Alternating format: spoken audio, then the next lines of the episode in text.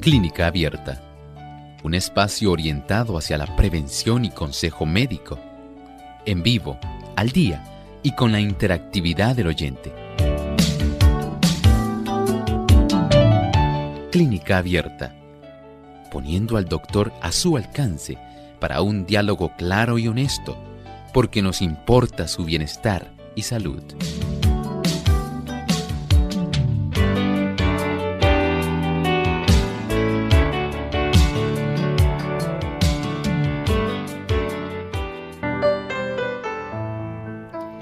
Llegado el momento de usted hacer su consulta en nuestro programa de clínica abierta, así que les invitamos a participar llamando a nuestras líneas telefónicas. En Puerto Rico localmente es el 787-303-0101. Para los Estados Unidos el 1866-920-9765.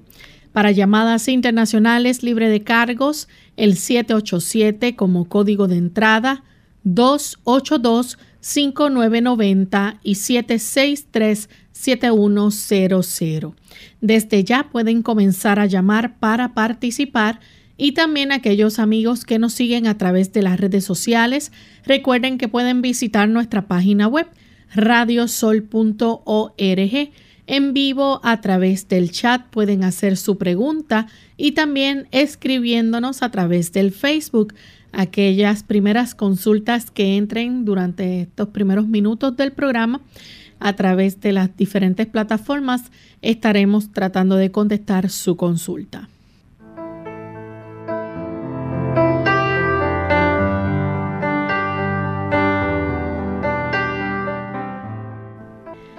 Y nos sentimos muy contentos de tener esta nueva oportunidad para compartir con ustedes en esta edición de Clínica Abierta donde usted puede hacer su consulta.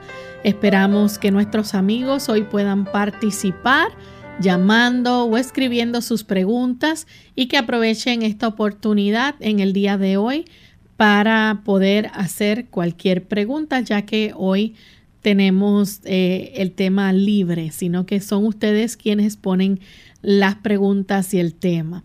Así que esperamos recibir sus llamadas y sus consultas. Tenemos con nosotros, como todos los días, al doctor Elmo Rodríguez, quien nos aclara nuestras dudas y contesta las preguntas. Saludos, doctor. Saludos cordiales, Lorraine. Saludamos a todos los amigos aquí en Clínica Abierta y nos sentimos muy, muy agradecidos a Dios por este momento de la salud.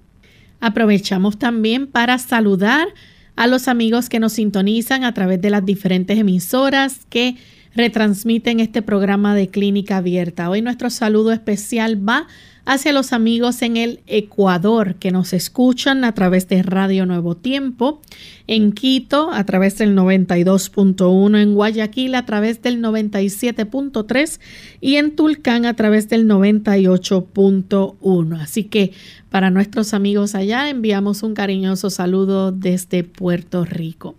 Vamos entonces a compartir el pensamiento saludable para esta hora, doctor. Pensamiento saludable dice así. El Creador vigila la maquinaria humana manteniéndola en movimiento. Si no fuera por su cuidado constante, cesarían nuestras pulsaciones, la acción del corazón se detendría y el cerebro no desempeñaría su labor por más tiempo. Es bajo la mirada vigilante y atenta de nuestro Dios como un buen supervisor sobre toda su creación. Él está al tanto de todo lo que nos acontece. Dice la escritura que Él tiene contados los cabellos de nuestra cabeza y Él sabe todo lo que está sucediendo en el interior de nuestro cuerpo. Así de grande es el poder de Dios. Esto Él lo manifiesta con cada persona. Cada persona tiene esa plena certeza de que el Señor está de una manera personal ahí supervisando todo su funcionamiento. Porque Él es un Dios todopoderoso, porque Él nos ama y porque desea para nosotros lo mejor. debemos nosotros dar ese reconocimiento a nuestro gran y poderoso Creador para que nuestra vida pueda estar sumisa bajo su dirección, así como todo nuestro cuerpo, Él constantemente lo supervisa.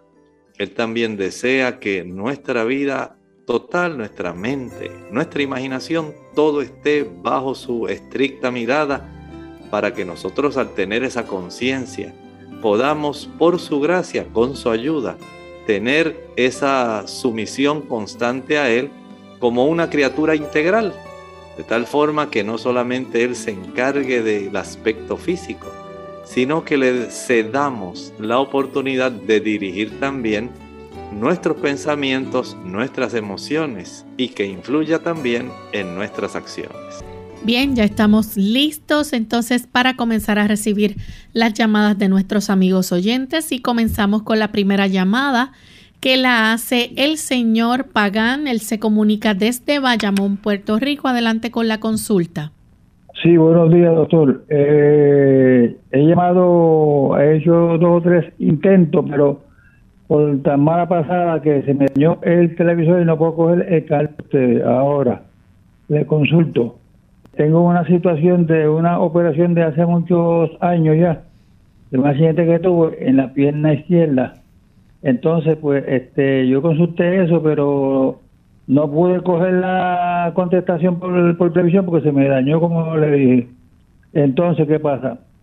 Este, tengo dos úlceras en la pierna izquierda. Yo no tengo, yo no padezco de diabetes, porque fue que me sacaron la vena principal de ahí de esa pierna y me dañaron la circulación. Ahora, usted me recomienda que yo puedo usar arcilla y cómo lo hago, por cuánto tiempo y la, la puedo tener puesta un día o dos o cuántos. Usted es el que sabe. Muchas gracias. Qué bueno que no es un paciente diabético que haya desarrollado una úlcera diabética, pero si no hay esa intervención de la vena safena mayor, que es la que generalmente se extrae cuando ocurre alguna situación bastante deteriorante. Podemos entonces asumir que no hay una buen, un buen retorno venoso y se desarrollan más úlceras venosas por esa insuficiencia en la circulación. Y para esto le recomiendo mejor que en lugar de poner arcilla, usted pueda preparar en la licuadora un litro de agua. No necesita tanto, perdón. Vamos a utilizar por lo menos una taza de agua. Una taza de agua, la cuarta parte de un repollo y unas cinco o seis hojas de llantén. Esto proceda a licuarlo y va a obtener una solución verde que tiene un olor fuerte. Este tipo de líquido tiene que refrigerarlo, lo tiene que guardar en la nevera. Una vez ya usted lo refrigere, va a tener la bendición, el beneficio de permitir que pueda ocurrir una solución que le ayudará para que usted pueda empapar unas gasas que aplicará sobre esta área de las úlceras. Va a dejar empapadas con esa, con esa solución aproximadamente unas 3, 4 horas. Al cabo de estas 3 o 4 horas, nuevamente vuelve otra vez, la puede empapar y de esta manera se estimula el que se desarrolle el proceso de granulación, el proceso de cicatrización. Claro, en su caso, habíamos recomendado también que usted debiera eh, efectuar un masaje que vaya desde la punta de los dedos del pie hasta la rodilla. En esa forma usted estimula el retorno de la circulación venosa a la parte derecha del corazón. Y esto estimula entonces para que haya un mejor flujo de la sangre que llega oxigenada con nutrimentos a través de las arterias, logra entonces llevar aquellos nutrimentos que se necesitan para que ocurra la curación de estas úlceras y la sangre retorne nuevamente, no se quede ahí estancada. De esta manera, haciendo este tipo de masaje desde la punta de los dedos de los pies de ambas piernas en dirección a las rodillas. Esto le ayudará para que usted pueda mejorar al tiempo que aplica la solución que le mencioné, empapando las gasas que usted tiene sobre esas áreas. La siguiente consulta la hace Ida, Idaila de Juncos. Adelante. Buenos días para todos. Que el Señor les bendiga. La pregunta es la siguiente. ¿Por qué a los veganos los glóbulos blancos salen bajitos? ¿A qué se debe y cómo solucionarlo? Si es bueno o no. Muchas gracias. Gracias. Mire, generalmente el paciente que es vegano tiene un sistema inmunológico mucho más fuerte. Hay estudios que han demostrado, el último de ellos eh, fue ahora en el mes de junio, junio de este año, en el British Medical Journal. Ahí se pudo publicar un estudio donde señala que las personas que tienen este tipo de alimentación, especialmente que es rica en omega 3, eh, que contiene a la misma vez la alimentación una mayor cantidad de micronutrientes y de antioxidantes, su sistema inmunitario es mucho más efectivo y no necesita tan grande cantidad de células para poder defender el organismo. Recuerde que nuestro sistema inmunológico no solamente depende de células, se necesitan anticuerpos, se necesita también producción de algunos otros productos como citoquinas, eh, se necesita interferón y otros productos que van a dar la oportunidad para que las células sean más eficientes, puedan trabajar a distancia, usando principalmente los, las inmunoglobulinas, y puedan, mediante una menor cantidad de células blancas que se mueven más rápidamente, puedan llegar y hacer una misma función sin la necesidad de tener que utilizar tantas tropas como ocurre en otras personas. Desde ese punto de vista podemos decir que es en cierta forma una ventaja que le confiere la alimentación. Bien, tenemos entonces a Franklin a través del Facebook. Él dice que tiene una tos eh, que es como si fuera alérgica, siente flema en la garganta. ¿Cómo se le puede ayudar? Bueno, en primer lugar, vamos a tratar de descartar aquellos productos que pudieran eh, irritar. Sabemos que hay personas que esa área se les irrita cuando tienen reflujo, pero también hay personas que los químicos pudieran irritar esto. Digamos, si la persona se expone a aire contaminado, si la persona ronca también se le va a irritar su garganta y la resequedad de esas mucosas puede producirle tos. También puede ocurrir que estas personas puedan tener también un tipo de drenaje nasal posterior que sobreviene de, las, de los senos paranasales y este conjunto de mucosidad cargada de bacterias puede también hacer daño en esa zona de la orofaringe. Entonces, detectar cuál es el tipo de situación básica que está produciendo el trastorno es clave, es muy bueno. Si usted además de eso puede hacer algunos gargarismos con salvia, salvia, no dije sábila, dije salvia la salvia ayuda mucho para reducir esas inflamaciones en el área de la garganta. Si no la tiene, puede usted calentar media taza de agua, le añade el contenido de una cápsula de carbón activado o una cucharadita de carbón activado. A esto le va a añadir media cucharadita de sal. Proceda a batir bien y de este tipo de sustancia, de este líquido, va usted a practicar gargarismos varias veces al día. Alivia muchísimo y ayuda también a poder captar mucosidades que eventualmente pueden ser expulsadas eh, fácilmente. De esta forma, ahí usted tiene un buen tipo de sustancia para ayudarle para tener mejor su garganta. Vamos en esta hora a nuestra primera pausa y cuando regresemos continuaremos contestando más de sus consultas. No se vayan.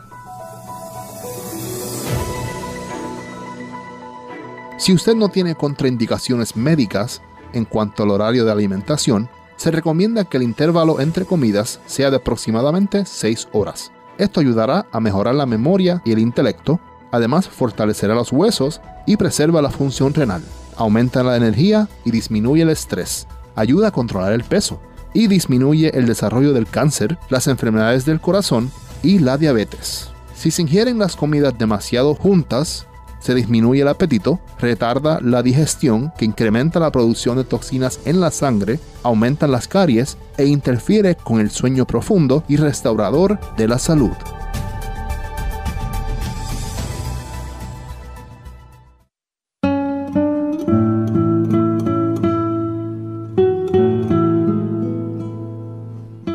He vivido en este mundo lo suficiente para examinar por segunda vez y con cuidado lo que a primera vista no me deja duda.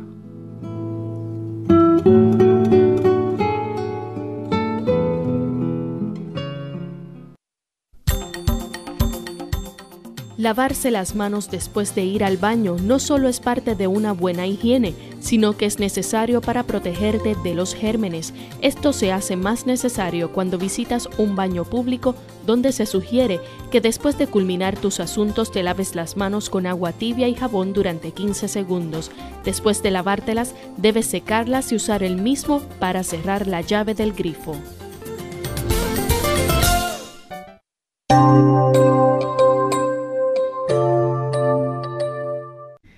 Ya estamos de vuelta en Clínica Abierta, amigos. Continuamos contestando sus consultas. Tenemos a Iris que nos llama desde Guaynabo, Puerto Rico. Adelante, Iris. Sí, buenos días, doctor. Doctor, yo tengo una duda. Al quinto día de a mí, a veces me he pegado el COVID. Eh, el quinto día me salieron todas las los síntomas. Principalmente fue dolor de cintura para abajo, mis piernas y eso. Bueno, mientras yo estuve con toda mi familia, mis hermanos estuvieron conmigo, eso me empezó el quinto día. Eh, yo fui a hacerme la prueba como el séptimo día. Pero mientras estuvieron conmigo, eh, yo no tenía mascarilla puesta. Eh, y gracias al Señor, a ninguno de ellos le eh, se pegó el COVID. No es mi único caso. Conozco otras personas que también han tenido COVID y a su familia no se le ha pegado nada. Si esto es una enfermedad contagiosa, ¿por qué a ellos no se lo pegaron? Mi hermana estuvo en mi cuarto, me estaba dando sobos, pero, y gracias al Señor, le agradezco que no se le pegó a nadie pero otras personas han pasado por lo mismo que yo y su familia nunca se ha enfermado. Y ellos le llaman una enfermedad contagiosa. ¿Cuál es la razón por la cual? Pero yo no tosí. Yo en realidad lo que tuve fue un poco de fiebre y gracias a mi Señor pues no pasó más que de un susto, ¿verdad? De tener el COVID, guardar mi cuarentena y nada más. Y gracias al Señor estoy bien. Pero me gustaría saber porque si es una enfermedad contagiosa y toda mi familia estuvo conmigo y mucha gente ha pasado lo mismo, ¿cuál es la razón en realidad? Muchas gracias. Mire, este tipo de situación hay un, un conocimiento en el aspecto de la inmunología y en las enfermedades infecciosas, donde el huésped, que en este caso era usted, dependiendo de cuán adecuado sea el huésped, el terreno, el ambiente. De eso va a depender cuánto puede reproducirse y cuánto puede afectar el virus. Al parecer, su sistema inmunológico estaba mucho más débil que el del resto de su familia. Y esto fue el motivo por el cual usted lo adquirió afortunadamente no estaba tan débil como para desarrollar, digamos, una condición que fuera grave, severa, sino más bien fue leve. Y en ese sentido podemos decir que ellos tenían un sistema inmunitario mucho más fuerte que el suyo, de tal manera que el virus no pudo lograr reproducirse, no pudo desarrollar el proceso inflamatorio, no desarrolló la microcoagulación, porque ellos tenían una mayor fortaleza. En su caso tan solo, digamos, el virus tuvo la entrada, se replicó un poco, eh, la viremia se desarrolló, tuvo un poco de fiebre, algunos síntomas y ya, porque parece que su sistema inmunológico comenzó inmediatamente a responder y a atacar, contrarrestando la invasión.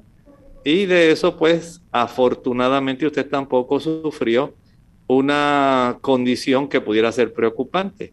Lo cierto es que cada persona, de acuerdo a cómo está su sistema inmunitario, es que tiene la probabilidad de infectarse o no infectarse.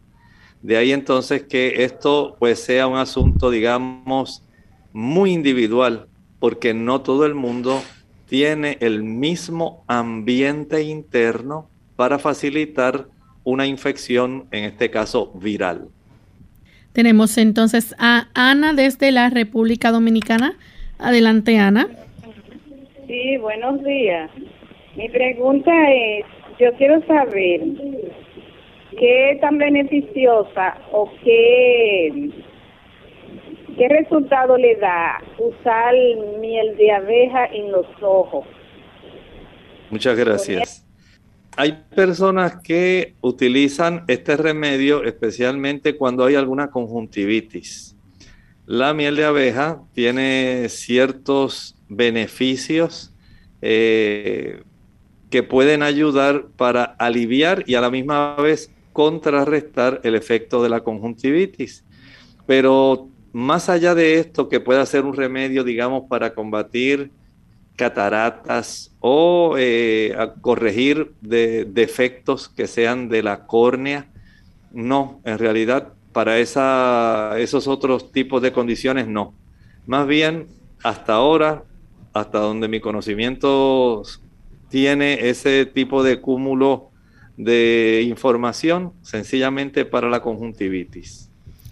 La siguiente consulta la hace Dinora nos llama de la República Dominicana. Adelante, Dinora. Buenos días, que le bendiga mucho. Igualmente. Eh, yo me hice un análisis que se llama eritrosedimentación. Entonces me salió muy alto, me salió en 65. Entonces dice que las mujeres eh, sale de, de 0 a 20. Entonces a mí me da mucha amigdalitis yo quiero saber qué puedo hacer. Además, en, la última endoscopia que me hice, yo sufro de gastritis y me salió una esofaritis. A ver qué me puede decir. Escucho por la radio. Gracias, yo le bendiga. Bueno, le contestamos la de la eritrosedimentación. Sí es cierto que eh, cuando las personas padecen mucho de amigdalitis se eleva, pero no solamente con padecer de amigdalitis, si usted tiene problemas eh, inmunológicos, problemas de inflamación en otras partes del cuerpo, por ejemplo, artritis, lupus, algún otro tipo de condición inflamatoria. Esta eritrosedimentación también puede elevarse, pero ocurre más en las personas que padecen de infecciones del estreptococo beta hemolítico. Si usted quiere evitarlo, número uno, evite el consumo de azúcares los azúcares facilitan la invasión, bacteriana hacia el tejido linfoideo de las amígdalas. Así que si usted puede evitar ese tipo de invasión, mucho mejor. Usted tiene un gran beneficio. De esta forma, usted eh, se va a proteger. También puede hacer gargarismos de carbón con sal es excelente porque el carbón absorbe las bacterias que están en esa área de la orofaringe. Va a calentar media taza de agua, añade una cucharadita de carbón activado, media cucharadita de sal, proceda a practicar algunas, algunos gargarismos Y esto va a ayudar para evitarlo, pero mientras usted consuma productos azucarados, jugos, maltas, refrescos, bombones, helados, paletas, bizcochos, galletas, flanes, chocolates, tembleque, brazo gitano, usted va a seguir con el mismo problema. De ahí entonces que se requiere que el evitar el azúcar en su caso sea prácticamente su tratamiento. Bien, tenemos entonces otra consulta. En esta ocasión la hace Carlos desde los Estados Unidos. Adelante, Carlos, con la pregunta. Saludos, eh, buenos días. Buen día. Eh, bendiciones para todos, especialmente para el doctor también. Ah, yo estoy llamando porque tengo eh, un problema me gustaría ver si el doctor me ayuda. Eh, le cuento, hace, hace cuatro años yo tuve un accidente en el cual fui atropellado y en ese entonces yo había perdido el olfato.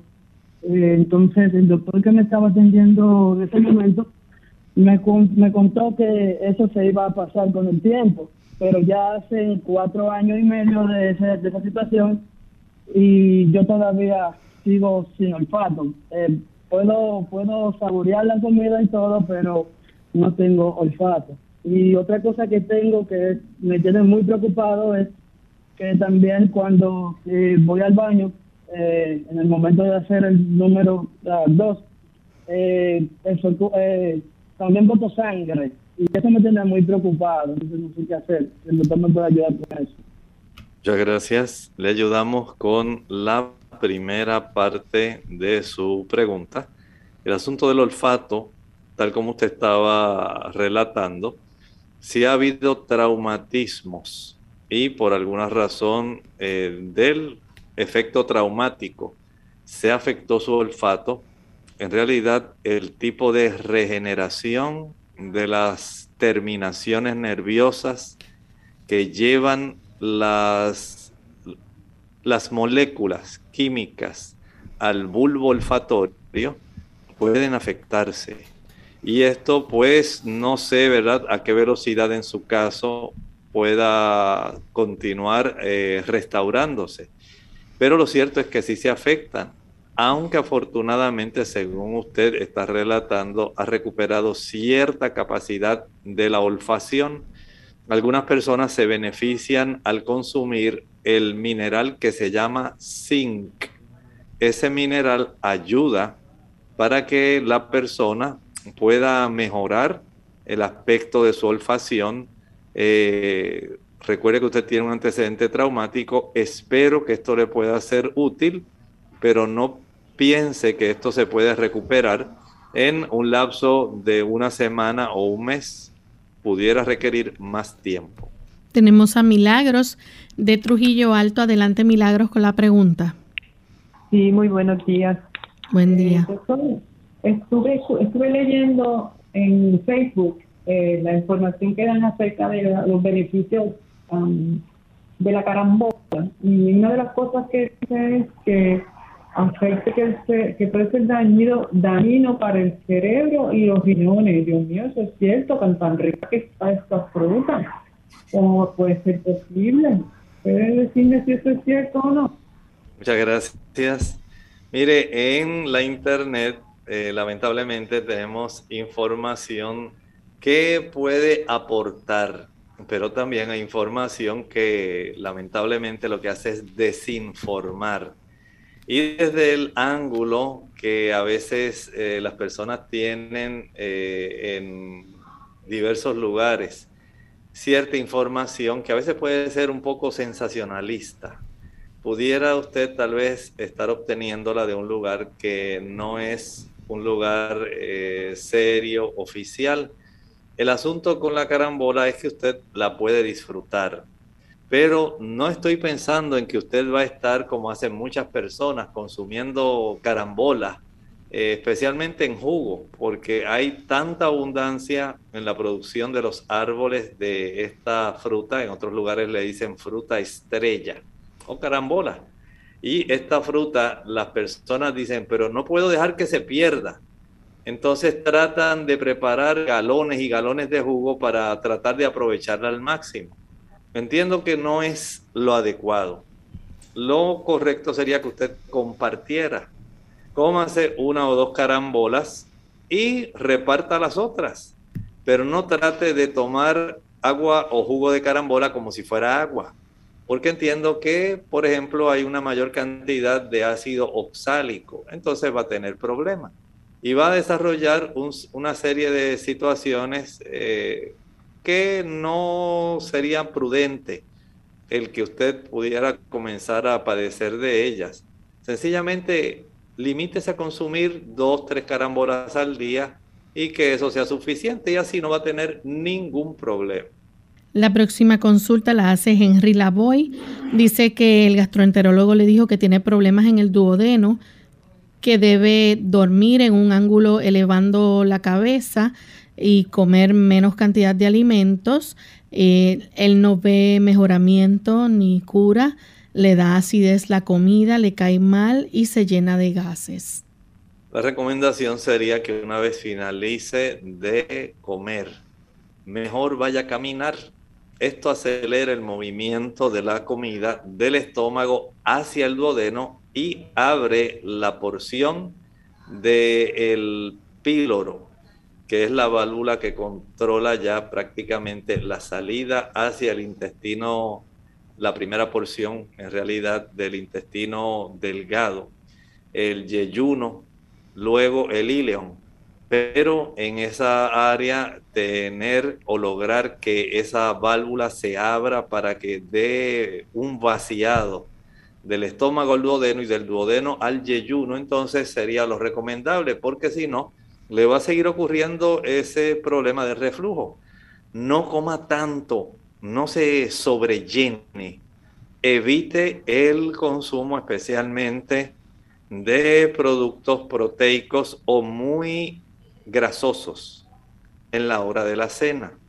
Si usted en la tarde lo que consume es churrasco, si consume una tripleta, una hamburguesa doble carne, tres pedazos de pizza doble queso, pues claro que va a tener muchos problemas de vaciado porque de una manera regular nuestro sistema digestivo primero va a procesar los líquidos, después va a procesar los carbohidratos, luego procesa las proteínas y por último las grasas.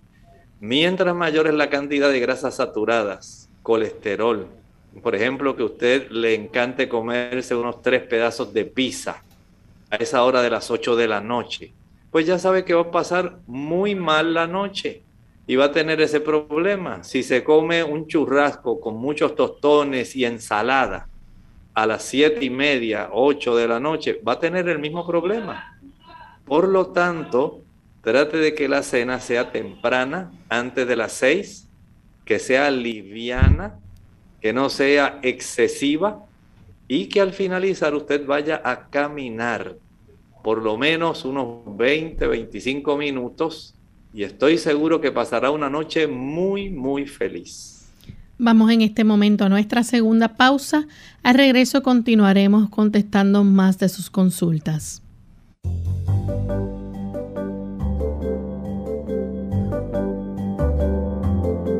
Prevención es salud.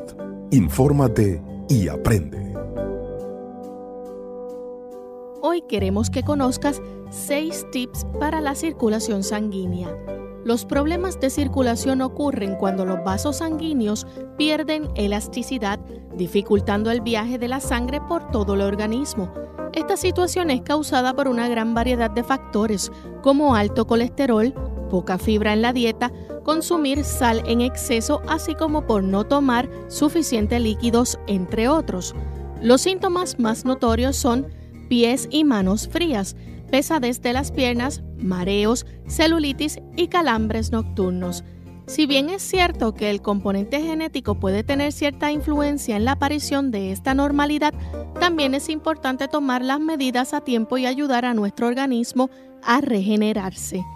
Hay unos tips para evitar problemas de circulación. Primero debes consumir alimentos ricos en potasio como hortalizas y verduras, frutas como el plátano. Número 2. Hacer ejercicio como caminar, nadar y montar bicicleta al menos media hora al día. Número 3.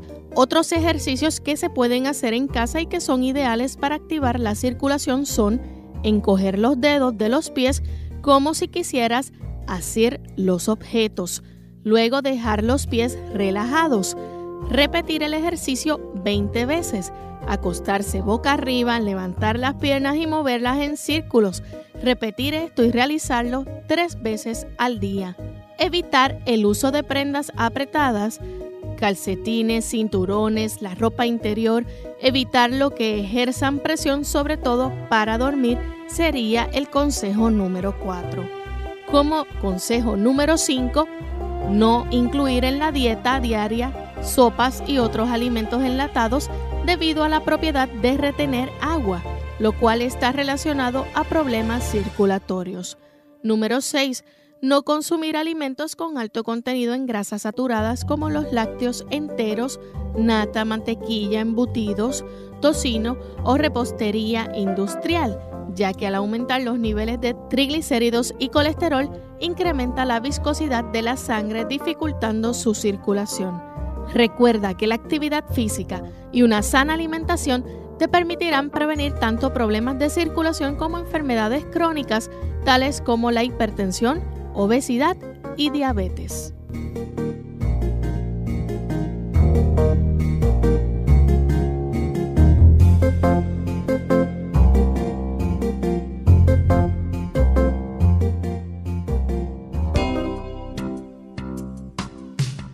Mucho antes de sentir sed, la deshidratación se manifiesta en forma de cansancio.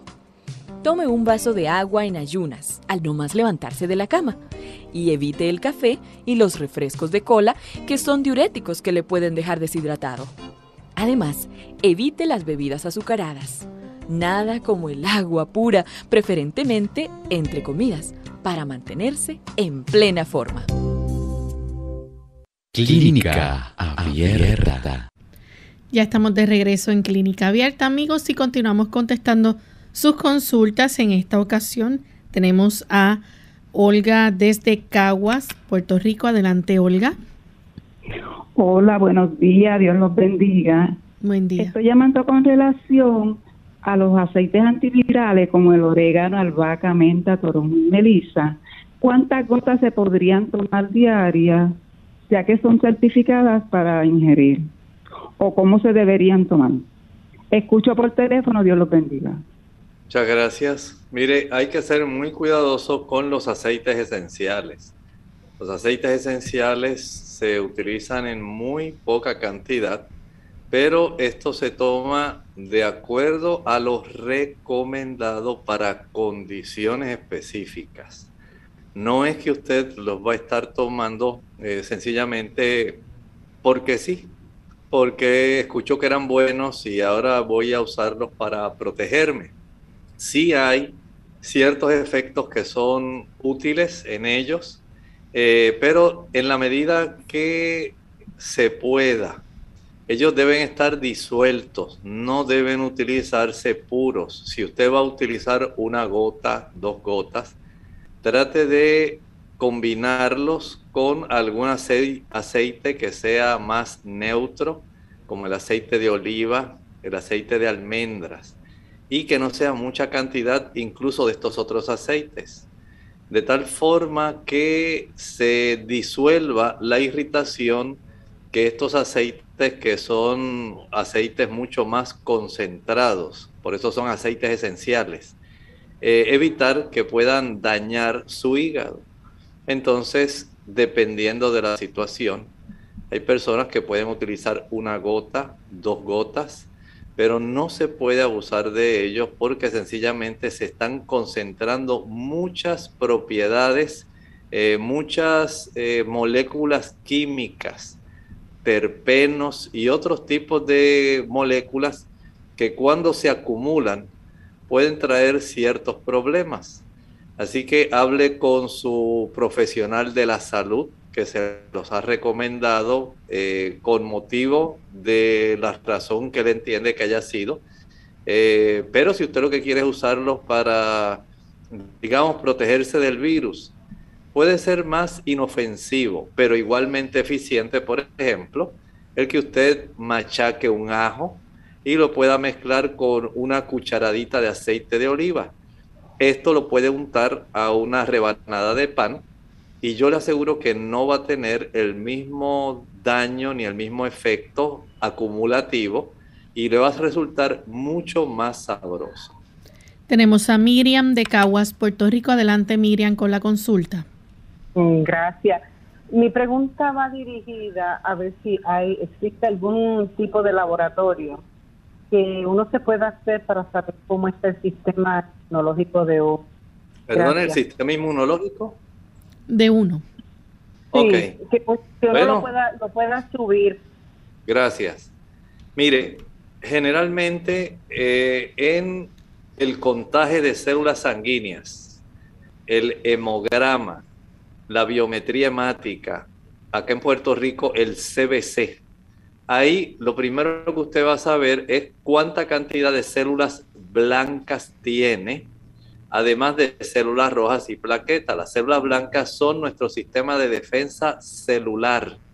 Estas células a su vez están subdivididas. Digamos que es la familia, se llama células blancas, pero ellas tienen diferentes componentes tenemos neutrófilos, eosinófilos, basófilos, linfocitos.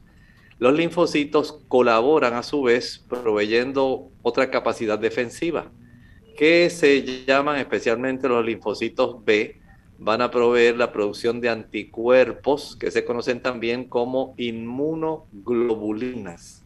Esto se puede saber, la producción de inmunoglobulinas, por unas pruebas de eh, electroforesis hay unas pruebas de electroforesis para saber la distribución de las inmunoglobulinas en nuestra sangre. Además de saber cuánta concentración de albúmina está en la sangre, se detectan los patrones de la inmunoglobulina G, la M, la D, la E, la A, y esto le ayuda también a tener una mejor idea. En otros casos se pueden hacer contajes de células asesinas, hay otros productos también que colaboran, como el interferón, el factor de necrosis tisular. Hay una diversidad grande que Dios ha puesto porque no nos ha limitado solamente a la inmunidad celular o la inmunidad humoral. Y desde ese punto, entonces, el saber cómo está nuestro sistema inmunológico para fines prácticos, para fines reales, para fines económicos generalmente haciendo el contagio de células sanguíneas, buscando la cantidad de células blancas por milímetro cuadrado y la distribución de esas células blancas, el diferencial, tenemos una idea bastante cercana para saber cuán bien usted está funcionando. Tenemos a Lilian Hernández. Ella nos escribe desde Nicaragua, tiene 45 años, la menstruación se le ha ido retirando cada tres meses y esta vez le bajó pero bastante fuerte, con mucho dolor. Le dolían hasta las rodillas y los pies. Le gustaría que usted le ayudara con alguna recomendación. Bueno, hay en algunas damas ciertas deficiencias que pueden eh, facilitar este problema. Por ejemplo, las damas que tienen deficiencia de vitamina B6, piridoxina, se observa este problema, las que no tienen buenas cifras de calcio y de magnesio, aquellas que no ingieren una buena cantidad de vitamina C, estas tienden a tener principalmente ese problema, pero recuerde, si también hay problemas en que usted tenga algún mioma uterino, puede ocurrir esta situación que usted está planteando. Ahora que usted está teniendo unas fluctuaciones más eh, frecuentes en momentos cuando suben más los estrógenos o bajan más porque usted se le está retirando probablemente ya su menstruación, está produciéndose esa irregularidad menstrual. Entonces, para tener certeza, vaya a su médico él puede ordenar el que se le practiquen algunos estudios de niveles hormonales eh, femeninos y esto le puede dar una idea de cómo usted en realidad se encuentra, qué cosas hay que fortalecer. Mientras tanto, puede utilizar la planta que se llama frambuesa Red Raspberry, Rhamnus pursiana. Es muy buena ayudando en ese aspecto. O la planta que en inglés se le llama yarrow. Eh, en español la puede conseguir por su nombre botánico, Aquilea millefolium.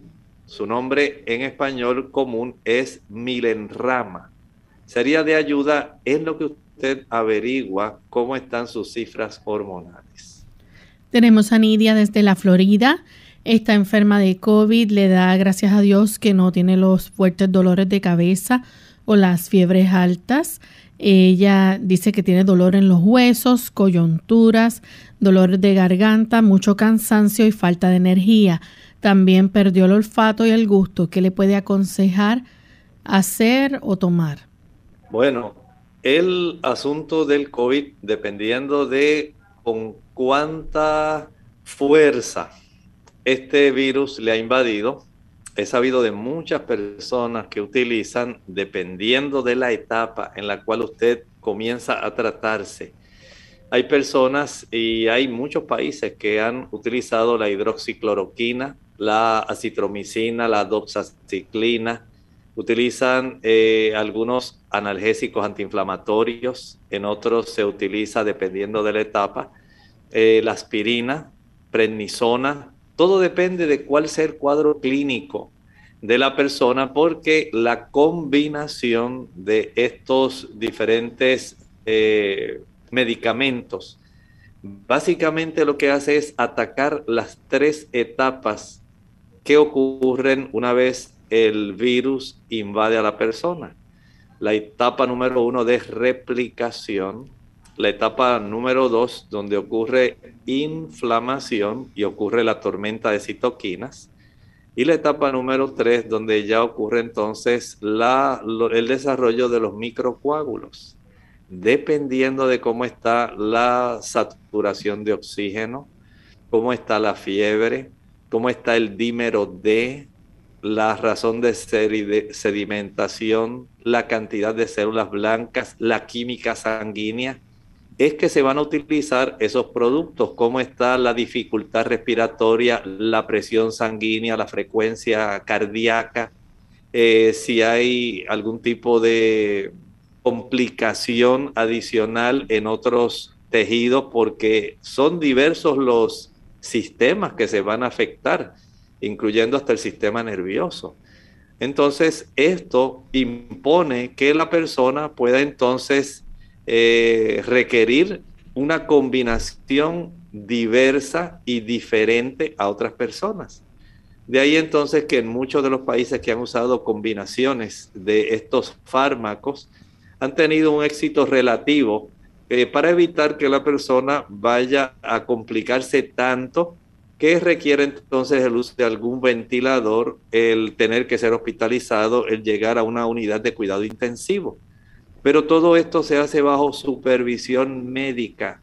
Usted tiene que conseguir algún médico que esté dispuesto a visitarle, a observar, ver toda su evolución, hacer un buen historial, ordenar estudios de laboratorio para entonces proceder a ayudarle a usted en estas etapas, saber eh, en dónde él va a comenzar de acuerdo a la etapa en la que usted se encuentra en este momento. Mientras tanto, usted asegúrese en ingerir, por ejemplo, la alimentación más sana que pueda, más alta en frutas, vegetales, cereales integrales, especialmente que haya una buena cantidad de semillas que contengan omega 3, eh, frutas y vegetales que sean ricos en antioxidantes, que tengan, eh, sean ricos en zinc, en cisteína, que tengan una buena capacidad para ayudarle a usted, como por ejemplo la cebolla que tiene bastante quercetina. Y este tipo de productos que usted tiene en su casa van a resultar una ayuda en lo que usted recibe ayuda adicional por parte de su médico de cabecera. Nuestra siguiente consulta la hace Daisy Orts Ella dice que tiene un fibroma de 4.1 por 4.7 centímetros. Le han recetado progendo una cada noche de 100 miligramos. Se le ha controlado la hemorragia en su útero. Ella pregunta qué puede usar de forma natural. Bueno, de forma natural, lo mejor que podemos hacer en este momento es evitar seguir trastornando la proporción de estrógenos y progestágenos, porque mientras mayor es el estímulo estrogénico hacia ese mioma uterino que usted tiene, el problema va a continuar mes tras mes. Y usted trastorna este tipo de, digamos, tumor benigno, que es el fibroma, al consumir leche, mantequilla, queso, huevo y carne, pero principalmente por el uso de la leche y los huevos. Estos van a estimular sobremanera el que haya un desbalance en ese equilibrio hormonal que facilita el que haya un sangrado muy abundante en la dama y por supuesto esto tiene repercusiones en su cifra de hemoglobina, en su hematocrito, en su estado general, eh, produciéndole debilidad y muchas otras eh, afecciones que tienen que ver precisamente con la pérdida de la vitalidad a consecuencia del sangrado el que usted haya recibido este tipo de tratamiento que trata de colaborar mejorando lo mejor posible el, equilibrio estrogénico, pues es por lo menos algo que usted está haciendo y se reconoce. Pero usted puede hacer más y puede comenzar a hacer ajustes evitando el consumo de los productos que le dije, tratando también cuando ya se le haya ido el sangrado de comer una dieta más rica en alimentos que contienen hierro, como las espinacas, las lentejas, eh, el consumo también de productos de los omega 3 que bajan la inflamación, que son muy buenos para estos casos. También, como le dije, evitar la leche, los huevos y aquellos productos que van a desbalancear las hormonas. El acostarse temprano, el que usted pueda ingerir suficiente agua, todo eso le va a ayudar. El uso, por ejemplo, de suplementos como la prímula o nagra o Evening Primrose Oil. Son productos que ayudan y que muchas damas han utilizado para poder beneficiarse tratando de equilibrar mejor sus hormonas, pero no quiere decir que esos productos hacen desaparecer este fibroma.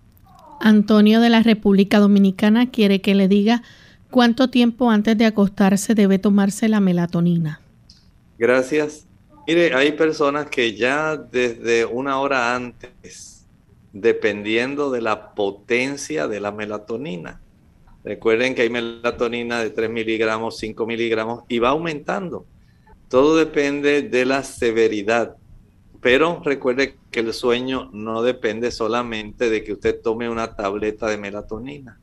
Hay también eh, otros factores como el ejercicio, que es muy importante para tener un buen descanso profundo cada noche. El que usted pueda también tener tranquilidad mental. Las personas que se acuestan pensando en tantos problemas, tantas dificultades y preocupaciones que tienen que enfrentar al día siguiente, van a tener trastornos del sueño. Aquellos que comen pesado, especialmente aquellos que comen después de las 6 de la tarde, van a tener trastornos del sueño.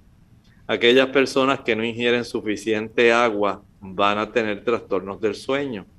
Vea que no es asunto solamente de tomar un suplemento, hay factores que inciden en este beneficio de tener una buena higiene del sueño. Por lo tanto, vea dónde están sus deficiencias y comience a acostarse temprano. Aunque tal vez no se duerma en el momento, pero sí es muy probable que según usted pueda efectuar una costumbre en acostarse, digamos, a las 8 y 30 cada noche, aunque se levante a las cuatro y media, cinco de la mañana, usted descansó suficiente. Pero si usted es de los que se acuesta a las 12, a la una, y de momento pretende ya recuperarse, no va a ser así. Haga un buen hábito en acostarse temprano. Nuestra siguiente consulta la hace Joelvis de la República Dominicana, 40 años. Dice que cuando está eh, parado le duele el hueso de la pierna. ¿Qué puede ser esto y cómo se le puede ayudar? Recomiendo que pueda ir a su médico para que él pueda obtener alguna radiografía, a ver cómo se encuentra esa articulación de la zona de la cadera. Esto pudiera ser parte de la situación que él está enfrentando. No sabemos si hay algún tipo de situación muscular, articular, nerviosa. Por eso él acudir al médico para que él pueda hacer una revisión, pueda hacer algunas preguntas va a ser esencial en este caso.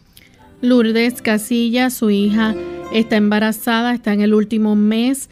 El problema es que le da mucha acidez y le gustaría saber si hay algo natural para controlar esa acidez. Bueno, puede utilizar un poco de agua de papa. Va a licuar una taza de agua, media papa cruda pelada.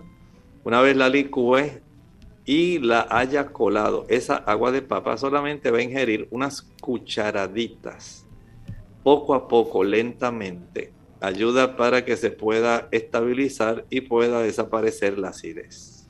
Ahora sí hemos llegado al final de nuestro programa. Agradecemos a los amigos por la sintonía que nos han brindado. Les invitamos a que mañana nos acompañen. Vamos a tener el tema de bronconeumonía, así que esperamos contar con su fina sintonía. Vamos entonces a finalizar con este, esta reflexión para meditar. Refiriéndonos al Apocalipsis capítulo 2 y estábamos hablando de lo que se muestra en el versículo 20, como en las etapas tempranas de la iglesia primitiva, comenzaron a introducirse prácticas que eran totalmente paganas, como la adoración al sol. Esta práctica, donde se adoraba al dios Mitra, donde se adoraba al sol invicto, comenzaron a penetrar en la cristiandad y durante varios años comenzó a haber un paralelismo de adoración en el día del sol, primer día de la semana, versus lo que la Biblia enseñaba del séptimo día sábado. Hasta que eventualmente el Sunday, el día del sol, comenzó a efectuarse ya como una práctica de índole obligatoria. De ahí entonces procedió a distribuirse a todo el cristianismo básicamente desde el siglo IV de la era cristiana. Nosotros nos despedimos y será entonces hasta el siguiente programa de Clínica Abierta. Con cariño compartieron el doctor Elmo Rodríguez Sosa y Lorraine Vázquez. Hasta la próxima.